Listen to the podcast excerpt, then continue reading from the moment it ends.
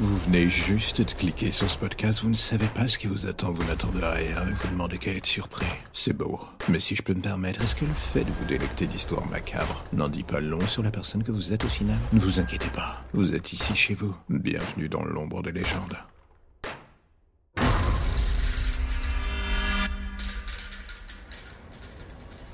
La légende dit que si l'on s'enfonce suffisamment loin dans les bois de Salem le soir d'Halloween, le chemin vers la maison des sœurs Jones vous apparaîtra. Morte en 1700 et quelques, les deux sœurs étaient des soi-disant sorcières. Enfin, pour la première, c'était le cas, Annabelle. La seconde, Jessica, était quelque chose de plus obscur. Les villageois de Salem en avaient toujours eu peur. Elle était vue comme l'enfant du démon.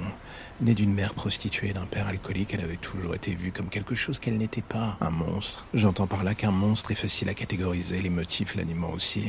Mais Jessica, c'était autre chose. Elle avait vécu sur une montagne de colère dès sa plus tendre enfance. Seule sa sœur la protégeait des villageois. Et grâce à elle, la jeune Jessica avait encore une certaine forme d'équilibre. Et c'était mieux pour tout le monde. Le meilleur des mondes, en fait. Mais quand sa sœur est une sorcière et que les villageois vous voient comme un monstre, il est évident que quelque chose va mal finir. Un soir, en rentrant d'une balade, Jessica découvrit devant sa maison, pendue à un arbre, le corps sans vie de sa sœur. Les inscriptions sorcières apparaissant partout sur la maison ne laissaient que peu de doute sur l'identité des criminels. Et c'est à ce moment précis que Jessica décida enfin d'assumer ce que les gens voyaient en elle. Ils voulaient un monstre, elle allait leur en donner un, un de la pire espèce qui soit. Le soir du 21 avril 1721, une vague de meurtres atroces frappa la ville de Salem. 26 enfants des paroissiens furent retrouvés pendus devant l'église, chacun avec le mot pécheur gravé au couteau sur le front. La ville fut détruite de l'intérieur par cet acte, la vengeance appelant la vengeance. Une meute déchaînée tenta de s'en prendre à Jessica, que tout dans leur esprit désignait comme la coupable principale. Ils n'avaient pas tort. Ce qu'ils n'avaient pas prévu était que Jessica était devenue quelque chose d'autre, consumée par sa rage. Elle avait passé un pacte avec quelque chose de bien pire que la mort. Une âme qui, en échange de son bras armé pour frapper les citoyens au cœur de la ville, lui assurait sa protection dans l'enceinte de la forêt. Les assaillants furent massacrés avant même de pouvoir comprendre ce qui les frappait.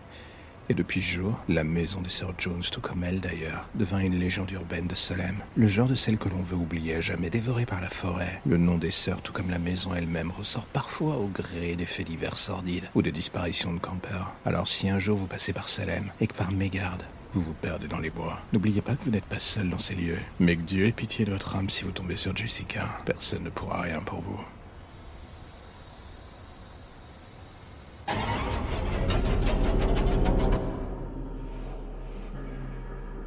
Le 26 juillet 2021, une femme du nom d'Elisabeth Moreau fut découverte couverte de sang, errant sur les voies près de la gare du Nord. Le trafic fut arrêté, la jeune fille prise en charge par les secours et amenée à l'hôpital immédiatement. Elle était dans un état de choc avancé, cette dernière était incapable de dire quoi que ce soit. Plongée dans un mutisme étrange, son état inquiéta directement les autorités. Mais ce qui les terrifiait encore plus, ce fut les roches de la GoPro qu'elle tenait dans sa main lorsqu'on la retrouva. Elisabeth, comme d'autres de ses amis, était une fan d'Urbex dans Paris. Le cauchemar des services de sécurité de la RATP des jeunes adorant l'adrénaline et le plaisir certain de se faire peur. Le hic est que ce soir-là, ils avaient découvert quelque chose de bien plus sombre que prévu. Partie avec quatre amis à elle, Elisabeth était à la recherche d'une station désaffectée, un lieu où se réunissaient selon la légende les meilleurs graffeurs de Paris. Une plaie à découvrir tant le chemin pour y aller était un véritable secret gardé comme jamais. Pourtant, ce soir-là, avec ses amis, elle avait décidé de prendre le risque de se perdre dans l'immensité des tunnels désaffectés de Paris. Ce qu'il n'avait pas prévu est qu'il ne serait pas seul. Un des amis d'Elisabeth pourtant avait bien fait mention de ce tueur du métro sévissant en ce moment. Elisabeth et le reste du groupe lui avaient rionné, arguant qu'au pire cela ferait des belles images à vendre à BFM. Six heures plus tard, ils allaient tous regretter ces paroles. L'étude des roches montra que très vite le groupe s'était perdu, finissant par errer jusqu'à une zone qui ne figurait pas sur les cartes. Mauvais endroit au mauvais moment. Tout commença par des bruits semblant les suivre, le genre qui met mal à l'aise. Mais personne ne crut qu'il s'agissait d'autre chose que de rats au pire. Ils essayaient de retrouver la sortie, mais l'absence de lumière, l'ambiance délétère et cette sensation d'être suivi finirent très vite par faire voler en éclats la soi-disant belle unité du groupe. Et alors que personne ne l'avait vu venir, quelque chose attaqua un des membres du groupe directement. Une chose agile et gigantesque. Quelques secondes plus tard, il ne restait plus rien de la victime, à part des hectolitres de sang sur les murs. La panique s'empara des survivants et le pire arriva sous l'effet de la panique. Ils se séparèrent. Et ce qui suivit fut trois heures filmées par intermittence, voilà ce que la police vit. Trois heures pendant lesquelles Elisabeth tenta de fuir en étant traquée par cette chose. Trois heures culminant sur un face-à-face avec ce qu'elle devina être le tueur. Le tout dans un lieu aux apparences de tanière, rempli de cadavres ou du moins ce qui n'en restait. Et c'est là que la caméra s'arrêta. Comment avait-elle survécu? Qu'étaient devenus ses amis? Personne ne le sut jamais. Le soir même, on retrouva Elisabeth morte dans sa chambre d'hôpital. Elle s'était tranché les veines et n'avait laissé comme explication qu'une simple lettre. Il m'a forcé à les tuer. Tous. Je peux plus vivre avec le souvenir de leurs cris. Je suis désolé. Une semaine plus tard, lors d'une expédition pour retracer le chemin des jeunes victimes sous terre, un membre de la police découvrit des restes humains. Et de fil en aiguille, il tomba sur un charnier. L'analyse des restes et quelques effets personnels en place montra que les victimes s'échelonnaient de 1950 à nos jours. Le métro parisien n'avait visiblement pas fini de livrer ses secrets les plus sombres.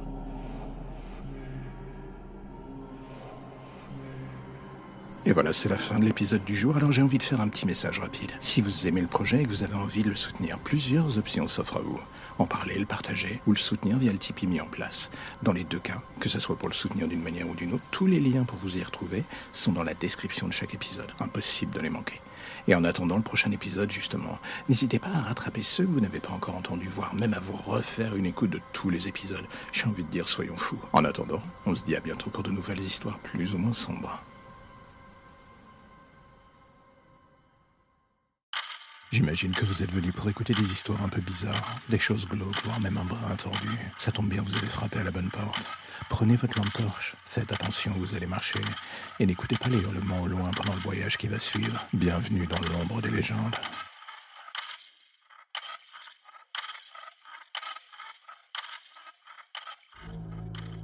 J'avoue, la Saint-Valentin est une période que j'appréhende un peu, un moment où on doit accepter que la société vous crache à la gueule, surtout si vous êtes célibataire.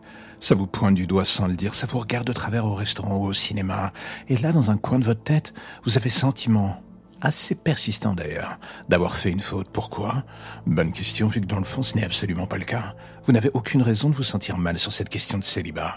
Au contraire, il faut voir la chose sous un autre angle, celui de l'immense terrain de jeu que vous offre enfin cette soi-disant célébration de l'amour. Moi, de mon côté, une fois par an, je vois la chose comme un vrai soir de fête, ou un soir de chasse, ça dépend du point de vue. Il y a les amoureux qui vivent la chose au premier degré, et il y a ceux qui, comme moi, au contraire, décident de s'amuser de la meilleure façon possible.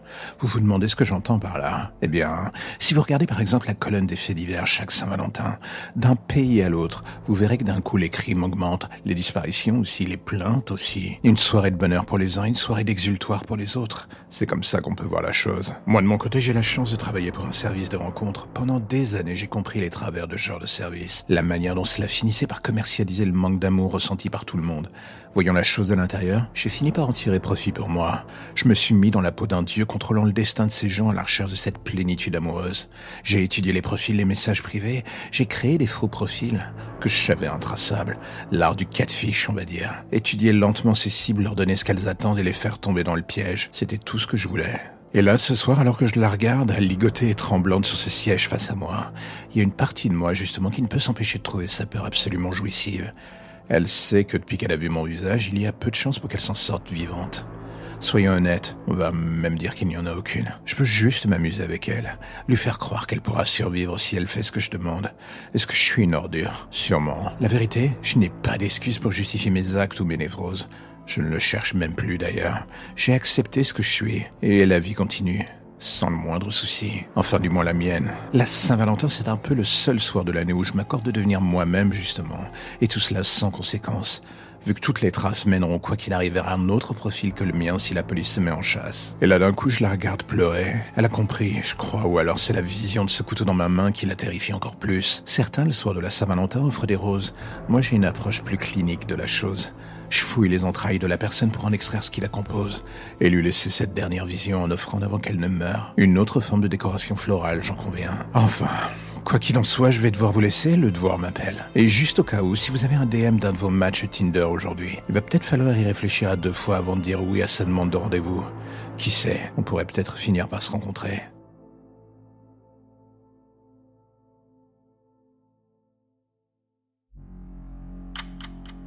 La lumière au bout du tunnel, voilà ce qui vous ramène enfin vers votre petite existence si tranquille. Plus d'ombre, plus d'histoires ou de légendes bizarres. Juste le quotidien qui revient frapper à votre porte en attendant de replonger d'ici demain matin vers de nouvelles zones pour le moins sombres. Vous avez déjà envie de revenir, je le sais, mais patientez, chaque chose en son temps.